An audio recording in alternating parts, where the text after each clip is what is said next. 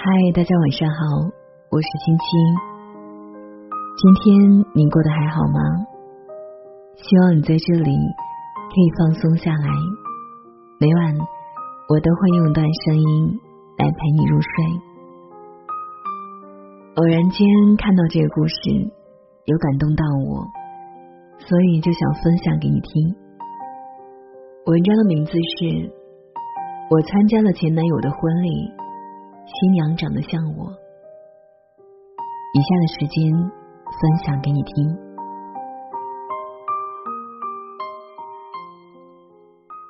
现在的喜帖都很高级，微信就可以直接发。类似电子杂志，新人的婚纱照，一页页翻过去，就可以看到醒目的宴席时间。今天我接到这张喜帖。是我前男友的，你来吗？他的对话框不停显示正在输入，最后却只发来简单的三个字。出乎意外的冷静，在地铁上收到这个消息时，我竟然可以不颤抖的回复出一个“嗯”字，一直到把我手机放回背包，闭目坐在座位上。脑海中才不断涌现出他们的婚纱照，一遍又一遍。听说新娘是从国外留学回来的，长了一张很标准的瓜子脸，穿着一身白纱裙，笑容可掬。她笑起来的眉眼和我有一丝微妙的神似，而站在她身边的那个人，是我再熟悉不过的了。熟悉到我清楚他背后的痣长在什么坐标，熟悉到知道他腹部有几根完美的线条。这是我谈了四年的男朋友。我们的分开不过是因为一场过于长久的冷战。如果不是该死的异地恋，现在站在他身边的那个新娘，应该是我。五年前，我还在外地读大学，而大我几岁的他已经在老家参加工作。我们像普通的异地恋一样，靠着短信和电话维持爱情的热度。他喜欢叫我珠宝，因为我特别爱吃。每天一睁眼，我都会看到他发来的讯息：“珠宝起床了，记得吃早饭哦。”又或者是。珠宝，最近你们那儿天气转凉了，起床记得多加衣服。我们像圈养在对方手机里的电子宠物，唯有时时关心对方的吃喝拉撒睡，才能感受到各自的存在。刚恋爱那会儿，他的精力似乎出奇的旺盛，每天晚上都要跟我煲好几个小时的电话粥。我们时常一聊就到半夜两三点钟，第二天他依然能按时去上班。很多个夜深人静的夜晚，他常会突然在我们热火朝天的闲聊中冒出来一句：“珠宝，你在我身边就好了，现在我一伸手就能抱到你。”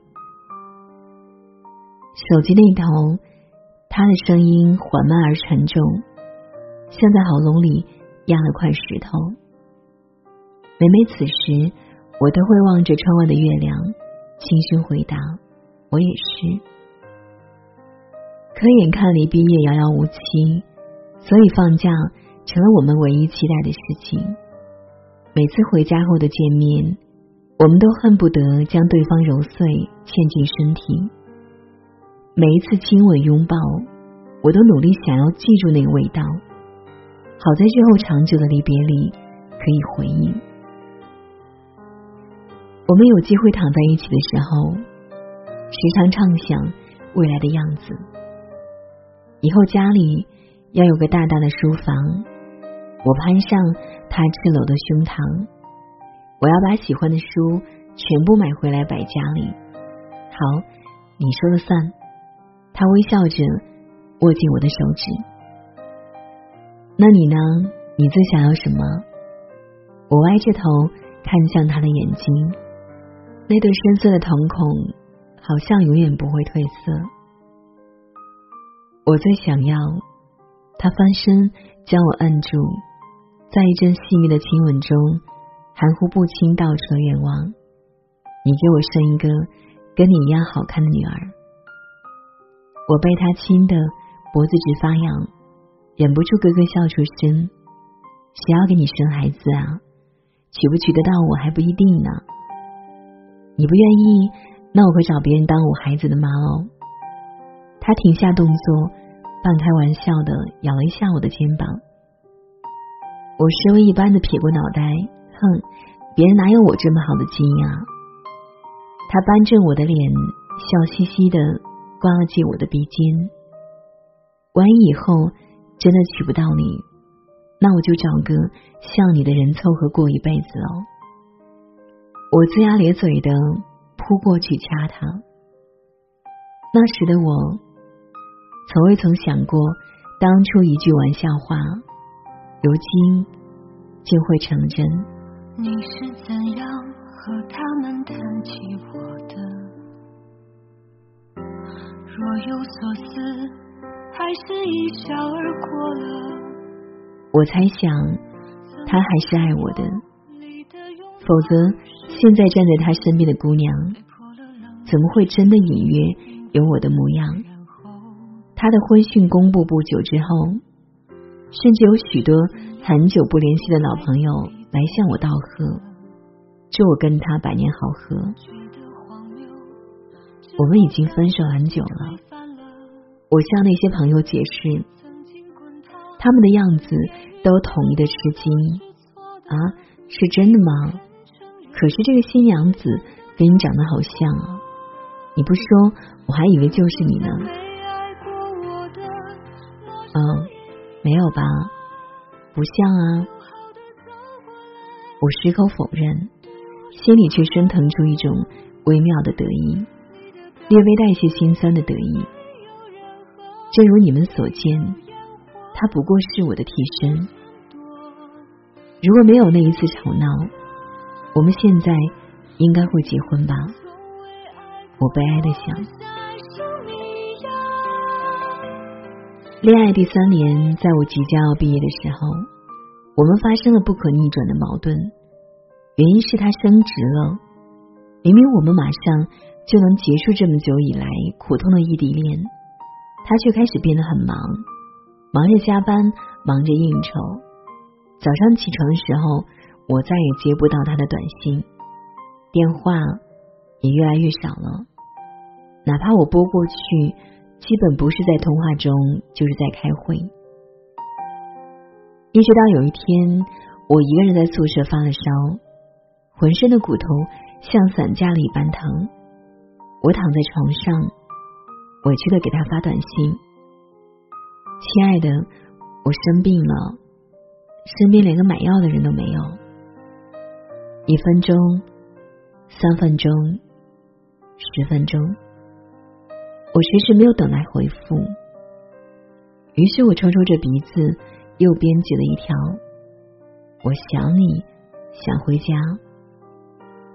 依然石沉大海。终于，我忍不住打电话过去。手机另一端的他再一次轻声给了我答复：“我在开会，等会儿回电话给你好吗？”歇斯底里的委屈像潮水般涌上来，就像疯子一样对着电话哭喊：“你哪来的那么多会要开？我一个人在学校快病死了，你知道吗？”他迅速在另一端沉默下来。两边的传声筒里只剩下我崩溃的抽泣。他没说话，我哭着掐了线，屋子把头蒙进被子里，使劲的流泪。几分钟之后，我收到他的短信：“对不起，我最近压力很大，公司事儿特别的多，这段时间你一定要好好照顾好你自己，别让我担心。”我赌气的把手机丢到床尾，没回他的短信。我在等我在等更多的道歉和悔意。如果已经知道错了，就该多花些功夫来哄哄我。那段时间，我临近毕业，要忙的事也很多，或许也有一部分类似惩罚的心理。我不再主动找他，偶尔发来的短信，我也总是回复的不冷不热。渐渐的，他发的就更少了。我们逐渐步入一次长久的冷战。我坚信他不会离开我，我也坚信一切的不愉快。都会在我毕业回家之后全部终结，可是并没有。其实我只是想让他体会一下被晾在一边的感受，谁也没想到晾着晾着就分了手。回家之后，他依然很忙，我们象征性的见了一面。我故意说要早点回家，不能陪他很晚。其实心里期待他轻轻抱住我说一句不行，我要你陪我。可是并没有，他淡淡的点头表示同意。我的心砰的一声掉进了冰窖。这一次，我真的决定好好惩罚他。在我们冷战的时间里，我故意发了和其他男生的亲密合影。我期待他吃醋，期待他大发雷霆的质问我。可是手机始终噤若寒蝉，越冷越战，越战越冷。我们之间似乎连分手都没有正式说过。在我以为我们还处于冷战期的时候，他很快就找到了新欢。我在微博里。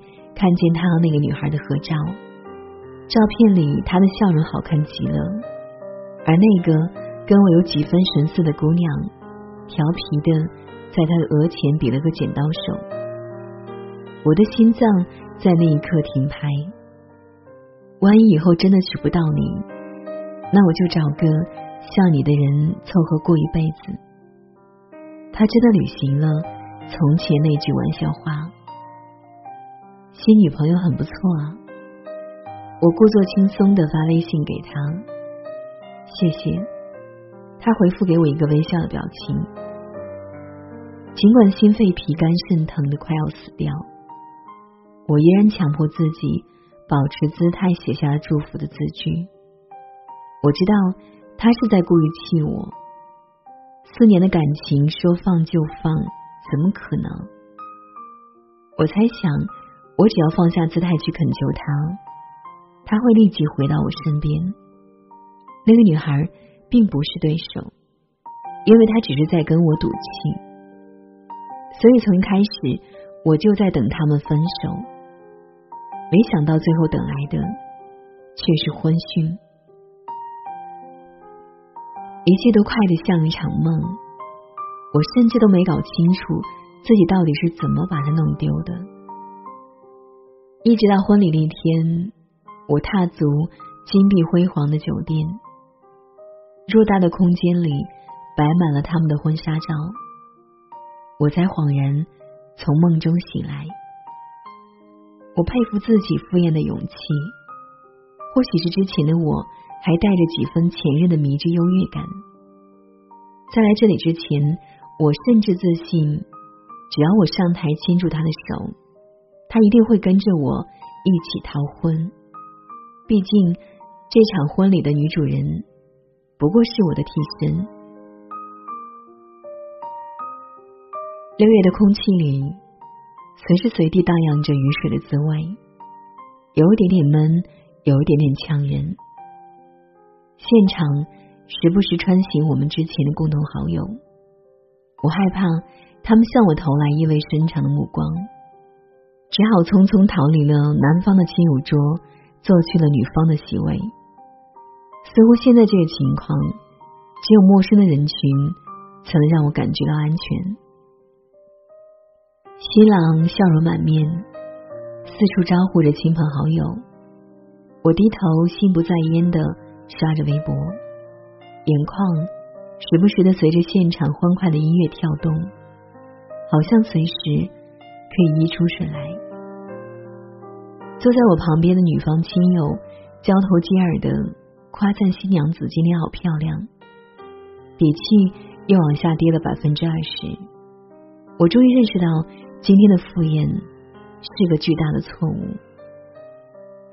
珠宝，我好爱你啊！我刷到以前微博底下他的留言，眼泪再也控制不住的喷薄而出。台上的司仪已经在主持婚礼，我却连抬头看一眼的勇气也没有，眼泪像大雨一般倾盆而下。此前死撑着的骄傲荡然无存，我终于明白，我和他。已经无法挽回了，是我幼稚的自尊心一步步将他推向那个女人。重要的并不是他是我的替身，而是他是他最后选择那个人。礼毕之后，司仪问他：“那么，新郎，你现在最想说的一句话是什么？”台上台下热闹非凡，没有人注意到。角落里眼泪横流的我，珠宝，我好爱你啊！他冲着司仪递来的话筒大喊了一声。我惊讶的抬起头，新娘掩面笑靥如花。台下响起雷鸣般的掌声，我身旁那位鼓得尤为起劲。新郎官真的很深情啊，喜欢宝儿都十几年了。是啊，要不是宝儿出国，他们高中就该在一起了。我颤抖着打开手机里那份不曾细看的喜帖，最后一页赫然写着新娘的中文名字朱宝儿。新娘什么时候回国的？我努力控制住颤抖的声线，向身旁的人提问。一年多以前吧，宝儿一回来就被新郎官追走了。听说他为了宝儿和谈了四年的女朋友都分了手。身旁的女人细细端详了我一会儿。哎，不是我说啊，你跟新娘长得还挺像的。晚安。你是怎样和他们谈起我的？若有所思，还是一笑而过了。曾经寒风里的拥抱，是不是被泼了冷的水，记忆里冰封了，然后打碎了？你是怎样从爱情里走出的？觉得荒谬。之后将自己推翻了，曾经滚烫的言语全部是错的，你不肯承认是真的发生过，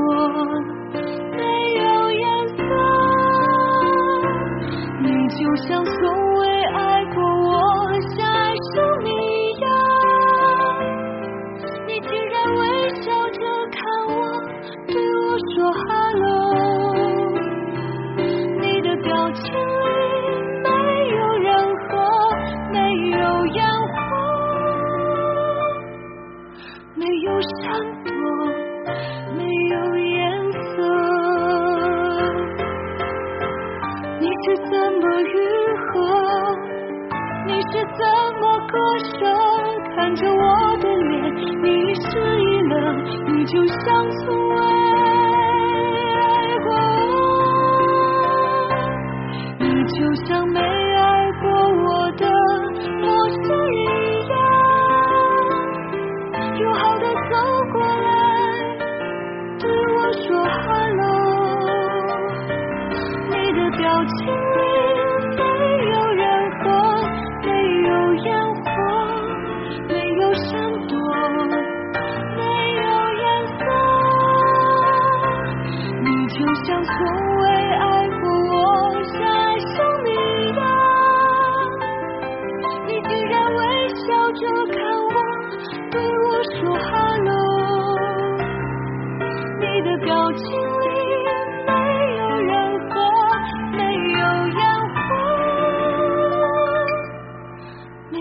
闪躲，没有颜色。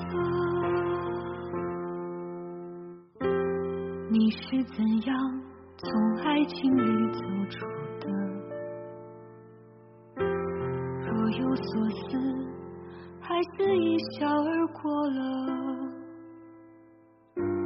你不肯承认，真的发生。